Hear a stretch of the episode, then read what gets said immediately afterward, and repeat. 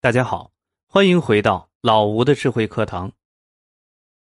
前面讲了通用的说服策略，但我们都知道有句话叫做“具体问题具体分析”，不同的人吃的套路也不一样。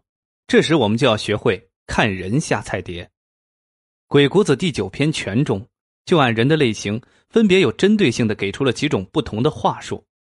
这一小节，我们就先来看看前三种。面对知识、学问层次比较高的人，应该如何说服？原文说：“与智者言，依于博；与博者言，依于辩；与辩者言，依于要。”意思是，与高智商的人说话，不要想着从智力层面上硬刚，要拉开你的知识面，广征博引，渊博的知识储备唬住他，让他觉得所有的这些你都是了解过、考虑过的。而面对知识面真的特别渊博的人，就不要刚学识了，而要用理性的逻辑思维去弯道超车，给他辨析事理，分析里面的逻辑，让他有一种看清事物本质的感觉。而面对逻辑性超强的人，再分析事理就没用了，因为他分析的比你清楚。这时就要善于抓住要领，简明扼要，一针见血，让他觉得你眼光独到，很有见地。针对不同的对象，采取不同的说服策略，这是一种智慧，也是对对方的一种尊重。因此，在交谈前，我们需要先了解对方的情况，再采取对方能接受或适合对方的言辞与之沟通，顺势而为，才能达到目的。比如，当面对一个很有智慧的人时，就不能与对方拼智商，花言巧语是说服不了这类人的。你要与他拼知识面，以自己的博学多见改变对方的想法。他说哪里你都知道，说什么你都懂，自然能镇住对方，对方对你的话也会逐渐信服。有个故事说，有个青年想向一位行医多年的老中医学习医术，刚开始老中医对他不理不睬，也不教他东西。一天，青年发现老中医桌上放着几个写好的字，便拿起字边欣赏边说：“先生，这墨宝写的雄劲挺拔。”好书法，先生写的是唐代颜真卿所创的颜体吧？老中医见青年似乎懂些书法，就应和了几句。没想到青年对书法知识很有见地，自己也写了一手好字。老中医立刻对青年刮目相看。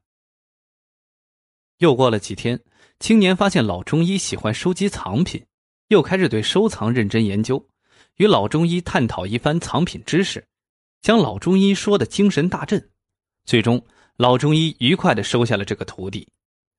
经验和阅历都很丰富的老中医，自然颇有智慧，不会被人轻易唬住。但当他发现青年知识广博，对某些知识研究也很深入时，很快就被青年折服了。可见，遇到不太高明的对手，一些障眼法或小聪明或许能掩盖自己的软肋，但遇到真正聪明有智慧的人，还是必须有真才实学才行。但是，一旦你遇到的人本身就知识渊博，你再与对方拼知识，估计胜算就低了。这种情况下，你要与对方辨析事理，提出一些有逻辑性的问题，引导对方按照你的思路说出你所期待的答案。《论语》中有个故事，说鲁国政事大臣杨霍想说服孔子入仕当官，孔子却始终避而不见。一次。杨霍在路上巧遇孔子，就问：“先生认为有才能却怀而不用，任由国家迷乱，是仁爱吗？”“不是。”孔子回答。“那么本来就喜欢参与政事，却因自己的缘故屡次错失机会，是聪明吗？”“也不是。”孔子回答。“时光宝贵，白白的放任一天天过去，太可惜呀。”说完，杨霍意味深长的看着孔子。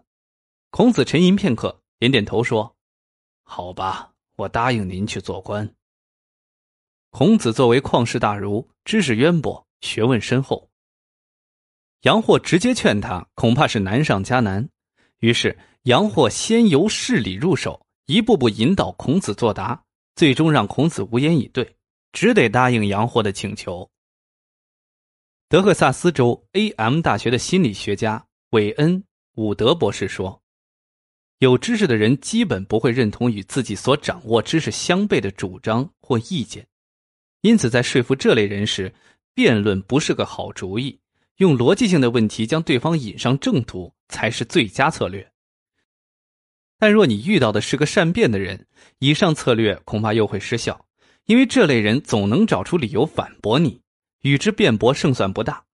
这时，你不妨从对方的言语中寻找突破点，再从独到的角度简明扼要却一针见血的制服对方。十六国时期，后梁建立者吕光刚刚平定凉州。参军段业就劝他说：“您定的刑罚太苛刻了。”吕光却反驳道：“楚国吴起刻薄寡恩，楚国因此而强大；秦国商鞅刑律森严，秦国因此而振兴。我只有效仿他们，才能让国家富强。”听到这里，段业说：“吴起被杀，商鞅遭戮，都因为他们的律法过于残酷。您才刚开始创建大业。”效法尧舜，还怕不能成功？竟去仰慕吴起、商鞅，这难道是老百姓所期望的吗？吕光听罢，肃然变色，感谢段业的这番提醒。